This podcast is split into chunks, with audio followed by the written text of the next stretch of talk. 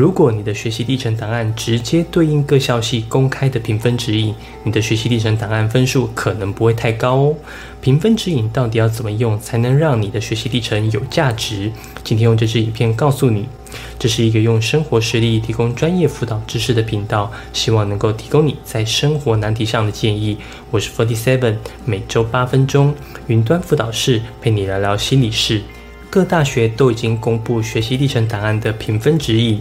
我相信，不管是学校老师、补习班，甚至各大 YouTuber，都告诉你一定要按照评分指引的内容进行撰写。但我的看法不同。我认为，如果你完全按照评分指引写学习历程，你的分数应该不会太高。为什么？我从以下三点跟你分析：一、内容相似度太高；二、主题太多，无法聚焦；三、评分指引内容未必完整。首先，我们先来看看这个校系的评分指引。他们的自主学习计划希望学生呈现解决问题、逻辑组织、主动探索、创新能力、自我省察。如果要申请这个校系的同学都按照这个评分指引来写，那岂不是每份自主学习呈现的能力都差不多？而且同学通常会列点来写，觉得这样很有条理。殊不知，这样会让你的自主学习完全没特色。明明你这份自主学习能够展现研究能力、分析能力、整合能力，就因为评分指引没写，你就不敢写这些东西。我们要知道，学习历程档案如果跟别人太过相似，那你的档案基本上就没价值。我每支影片都在教如何让你的学习历程档案有特色，最核心的心法就是写真实具体的内容。如果校系没特别规定，基本上没有任何格式。评分指引公开的目的不是限缩同学的呈现样态，而是给同学一个方向而已。上面写的内容都是建议而已，你想多写也可以，你不想写也没问题。只要能够展现你适合就读这个校系，而且写起来让教授快速记住你，这才是最重要的。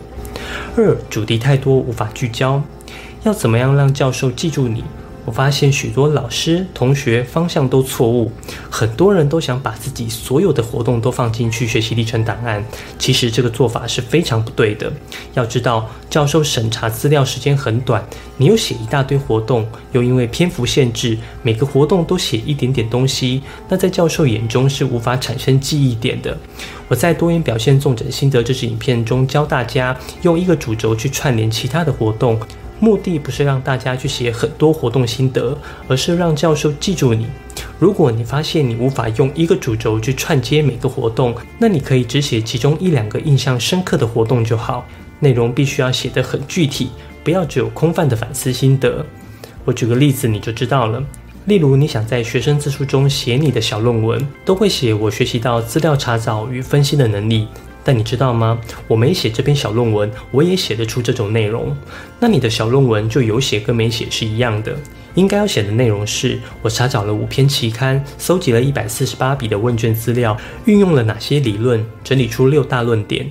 不管是高中学习历程反思、多元心得八百字，都应该是你学习历程的摘要。但要注意的是，因为篇幅有限，我们不能每个活动都摘要一点点，而是要聚焦在一个印象深刻的事件中做深度的描述，这样才可以让教授记住你。你有十个多元表现，在高中历程反思中只提一个，绝对会比你讲十个多元表现来得好。请记住一个原则：少比多好，深比广好。三、评分指引的内容未必完整。例如，我们拿气管系当例子，你有没有发现，同样都是气管系，有的指引要写团队合作，有的却没写？难道那些没写的，他们不需要团队合作这项特质吗？这你用膝盖想就知道不可能。我想会发生这种情况，可能是校系在提供评分指引时考虑的面向不同，可能当下刚好没想到就没写上去。但没写上去，绝对不是代表他们不在意。如果你对校系有充分的认识，你一定会知道气管系需要的特质与能力。就算评分指引没写，你也会想在你的档案中呈现。再加上最近也有一条新闻，评分指引的内容与简章不符，简章上没有的指引却有，搞得高中生不知道该怎么办，常常打电话过去问，也得不到答案，这些都显示出评分指引不够完整的地方。那我们应该怎么解决这个混乱的局面呢？我给同学一个建议：你不要只看一个评分指引，你可以挑三五个同样性质校系的评分指引拿出来比较一下，用更高、更全面的评分指引视野来写你的学习历程档案。其实我已经示范十八次了。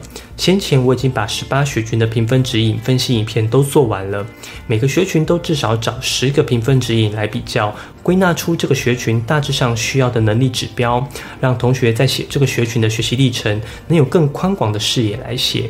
如果你不会，或者你懒得去分析不同学群的尺规，你可以在这个播放清单中去找你要申请的学群。在这边也要跟大家分享一个喜讯。